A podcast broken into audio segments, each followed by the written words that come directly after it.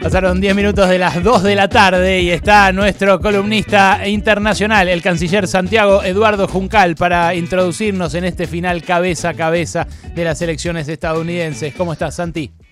¿Cómo estás, Ale? ¿Qué tal? Escuchá con, escuchá con qué te recibo, escuchá. Baile. Bailen en sus casas. Por Donald Trump. Ay, ay, ay. Escuchá la letra.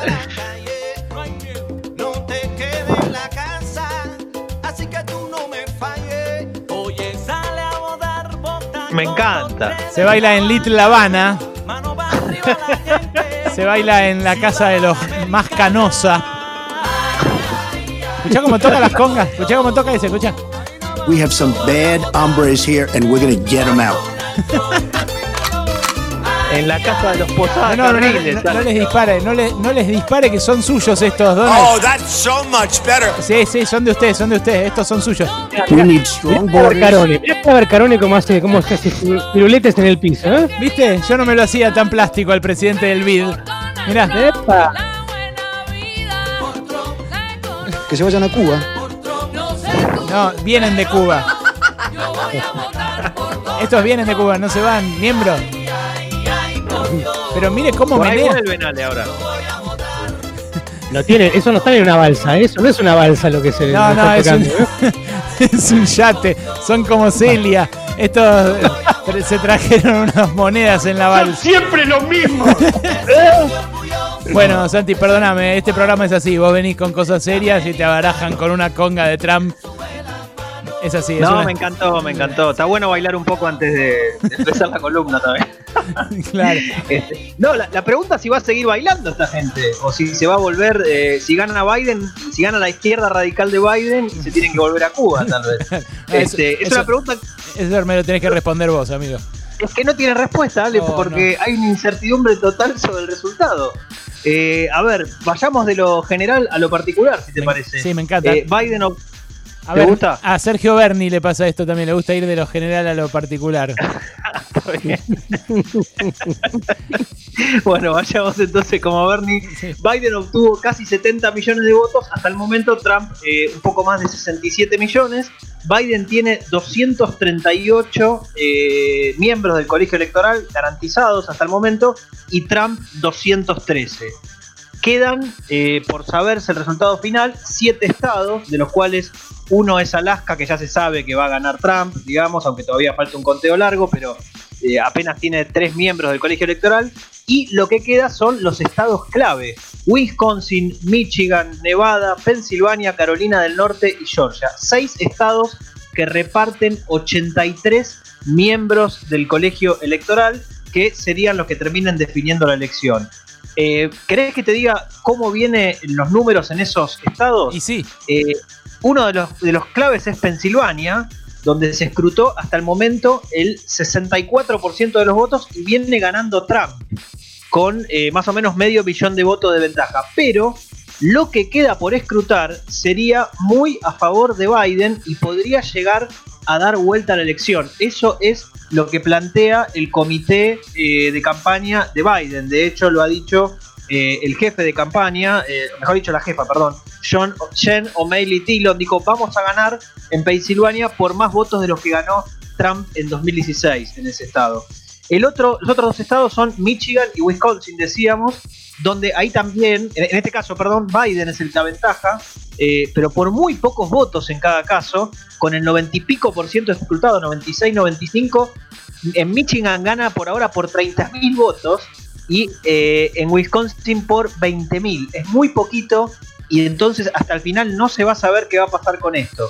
Eh, Nevada también es un estado donde en este caso falta mucho por escrutar, más o menos el 30% de los votos, un poquito más, y ahí Biden gana por 7.200 por ahora, o sea, también es muy poca la ventaja, pero si se confirman las tendencias, ya Biden le alcanzaría incluso con ganar dos de los estados que acabo de mencionar, le alcanzaría con ganar Pensilvania, que tiene 20 eh, miembros del colegio electoral, y eh, Michigan, que tiene 16, para directamente ganar la elección. Mm. Eh, los otros dos estados que quedan, Georgia y Carolina del Norte, Trump eh, se está aventajando y creo que no puede ahí Biden ganar. Mm. Entonces, en esos estados se termina jugando la elección, Ale, como ya se sabía de antemano.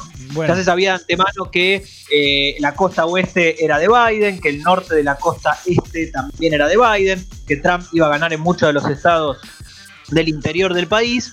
Eh, eh, Trump tuvo un triunfo muy importante en Florida, en Ohio eh, y Texas también fue de Trump, a pesar de que, como dijimos el lunes, lo- los pronósticos decían que podía llegar a estar pareja la elección allí. ¿no? Pero pará, pará. Entonces, decime bien cuáles son los estados que queda, repetilo porque ya lo dijiste, pero cuáles son los estados que resta saber y con cuántos le alcanza a, a Biden. O sea, si pierde Pensilvania, que es lo que vos acabas de decir que puede pasar, eh, digo, es el más grande que mencionaste, ¿no? De, de los... Sí, Bueno, si pierde Pensilvania, Sí. ¿puede ganar igual ganando Wisconsin, Sí. Nevada y Michigan? Sí. Exactamente. Si pierde Pensilvania, le alcanzaría con ganar Nevada, que reparte 6, Michigan, que reparte 16, y Wisconsin, que reparte 10 miembros del colegio electoral. Le alcanzaría justo, exactamente justo para llegar a los 270 eh, miembros que necesita. ¿Y qué ¿Por margen? qué? Porque Carolina del Norte y Georgia. Sí. No, no, decirle completa, completa, Carolina del Norte No, y Georgia. Carolina, Carolina del Norte y Georgia, digamos que los ganaría Trump, casi seguro, ¿no? Mm, entiendo. Ahora, ¿qué margen le quedaría después de esto a Trump para ir a la Corte Suprema? Digo a juzgar por lo que tuiteó hace dos horas, ¿no? Que tuiteó hasta anoche venía ganando y en todos los estados donde la elección la organizaron los demócratas, resulta que aparecieron los votos por correo y, y esta mañana estaba perdiendo. Bueno, es que la discusión sobre los votos por correo se dirime en un contexto en el cual estarían los votos por correo eh, legales y los votos por correo tardíos que no serían legales. Eso es lo que dijo el referente de la campaña de Trump, Bill Stepien, hace un rato nada más. Dijo, ellos saben y nosotros sabemos que si se cuentan todas las boletas legales, o sea, las que no habrían llegado tardíamente, nosotros ganamos, decía Bill, Stepien. Cosa que eh, no es eh, eh, bajo ningún concepto probable esto. O sea, no, no, no tiene ningún elemento para decir esto porque hay que contar en todo caso las que faltan. Y si querés vamos a escuchar lo que dijo Trump ayer, donde también hay pistas en este sentido de lo que él termina planteando como estrategia de acá a los próximos días. Dale, claro. Because you know what happened? They knew they couldn't win. Ellos sabían que no podían ganar. Entonces dijeron, vamos a la corte. Y yo te dije esto. Yo lo dije, ¿no? Yo he dicho esto desde el primer día que lo escuché. Ellos iban a enviar decenas de millones de boletas. Esto es un fraude al pueblo americano. Esto es muy embarazoso para nuestro país. Estábamos listos para ganar la elección y francamente nosotros sí ganamos esta elección, dijo. Eh, a ver, lo que él asocia el voto por correo a un voto fraudulento, directamente. Eh, ¿Cómo se dirime qué votos son tardíos y, y no tendrían que entrar y cuáles no? Bueno, va a depender eventualmente de la Corte si terminan yendo a la Corte Suprema. Pero previamente hay que decir, Ale, que hay 300.000 votos, incluso algunos de ellos en estados clave, que el servicio postal de los Estados Unidos no pudo, realiz- no pudo cosechar en el barrido final que tendría que haber hecho ayer y eh, ante un pedido del juez de la Corte Federal de Distrito reconoció que no había podido cosecharlos. Emmett Sullivan se llama el juez federal que había hecho ese pedido y estoy hablando de estados clave como Florida, como la propia Pensilvania, eh, como Arizona, eh, incluso en Detroit, es decir, hay varias ciudades donde esos votos podrían llegar a ser clave. Pero Esa 300 es una polémica. 300 mil votos eh, de Sí, los... aproximadamente, sí, sí. un montón, Que, eh, el, correo, el correo postal que es oficial y que está dirigido por un tipo que financió la campaña de Trump en 2016, dicho sea de paso, Ah, bueno. dijo no pudimos cosecharlos. ¿Por qué? Porque teníamos demasiado trabajo. Bueno, esto, es lo que preveía Bernie Sanders en esa entrevista que yo les comentaba en el editorial con Jimmy Fallon, que decía, eh, se sabe, porque está estudiado, que el republicano es un votante más presencial, que va el día de la elección, Exacto. y el demócrata es eh, más de mandarlo por correo. Entonces, que hayan frenado los del correo no es casual, digamos, no, no es inocente. Exactamente. Por eso, Ale, anteayer nosotros decíamos acá que eh, era clave tener en cuenta cuántas personas iban a terminar yendo ayer a votar a Trump. Porque se sabía que los que iban a votar presencialmente eran mayoritariamente Trump y que eso en todo caso iba a terminar definiendo la elección, porque también se sabía que los que habían votado previamente habían ido mayoritariamente eh, por Biden. ¿Y finalmente Eh, fueron, entonces- fueron más de los esperados a votar presencialmente o los esperados? Bueno, eh, digamos que la canti- fue una afluencia importante. Yo creería, eh, digamos que se podía pensar, por lo que decían las encuestas, que ayer a la noche eh, tal vez Biden se podría haber proclamado vencedor de haber sido otro resultado. Digamos que Trump triunfa en el hecho de que eh, puede embarrar la cancha en este contexto, porque la elección termina siendo mucho más pareja de lo que preveían las encuestas. Pero a la vez, a la vez, eh, si tenemos en cuenta, como te decía antes, que en Pensilvania, que es un estado clave, eh, parecería que la tendencia iría, a pesar de que por ahora gana Trump, lo que queda iría a favor de Biden y que alguno de los otros puede ganar, eh, yo creo que en este momento hay más probabilidad de que termine ganando Biden que que termine ganando Trump. Pero el problema es que si se dirime en la Corte Suprema de Justicia y eh, Trump lleva a, a sus abogados, como dijo, podemos escucharlo en el audio ahora, como dijo ayer, que iba a hacer, eh, bueno, ahí la Corte Suprema tiene mayoría conservadora, de 6 a 3 desde hace unas semanas atrás cuando Trump puso a su candidata. ¿Podemos escuchar lo que dijo Trump ayer? Dale, claro.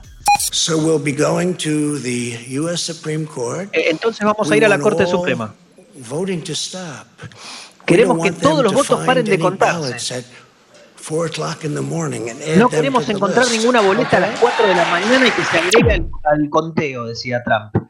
Eh, o sea, él de vuelta asocia el voto tardío o el voto que aparezca después, o mejor dicho, los votos que terminen contándose a partir de ahora, que llegaron por correo, a un voto fraudulento, a un voto ilegal. Eso va en línea con lo que decía su jefe de campaña hoy. Si querés escuchamos lo que dijo Biden ayer, Sí, que claro. justamente va en línea con lo que decía Sanders hace, un mes- hace unos meses, atrás, unas semanas atrás, que, vos, que fue lo que vos mencionaste en tu editorial. A ver, escuchémoslo a Biden. Good evening. Your patience is commendable. We Su paciencia es admirable, le dice a la gente. Sabíamos que esto iba a ser largo. Maybe tomorrow morning, maybe even longer. Pero quién sabía que iba a durar hasta mañana a la mañana o tal vez más. we're on track to win this election. We knew Estoy aquí para decirles que creemos que estamos en camino de ganar la elección. Sabíamos por la inédita cantidad de votos tempranos y votos por uh, correo que esto iba a tardar. Tendremos que ser pacientes hasta que termine el trabajo duro del conteo.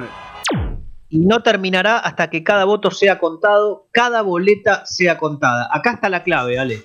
Ellos saben que hay muchos votos por correo que se terminan, como decíamos antes, votando, eh, perdón, contabilizando después.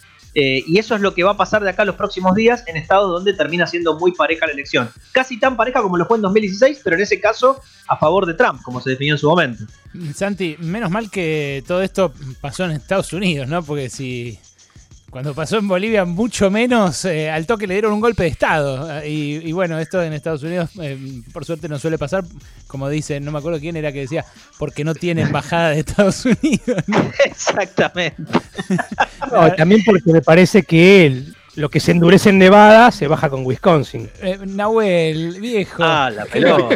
Bueno, Santi, una opinión quizás medio de afuera, pero completísimo panorama, Santi. Vamos a, a guardar, por supuesto, las novedades. Vos entonces decís que a esta hora tiene más probabilidades de ganar Biden, pero queda abierto, por supuesto, el recurso ante la Corte Suprema. ¿Él tiene que anunciarlo? ¿Lo, lo- lo haría hoy? ¿Lo puede hacer más adelante? ¿Hay un momento del final del escrutinio? ¿Qué onda eso?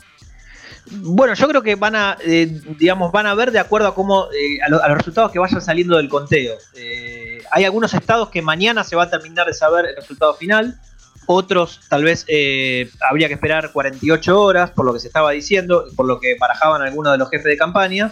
Pero de vuelta, por más que se termine el conteo y se diga en algunos estados ganó Biden, por ejemplo, Trump por ahí va a ir a la corte igual, teniendo en cuenta justamente que puede decir que algunos de esos votos que se cuentan son votos que están fuera de la ley, que fueron tardíos o cuya emisión no era legal, digamos. ¿no? Tremendo. E- Ese sería el punto central que, que te- que va a estar en juego en los próximos días. Gracias, Santi. Te mando un abrazo y bueno, conectamos, por supuesto, si llega a haber novedades en cualquier momento. Cómo no, Ale, un abrazo grande.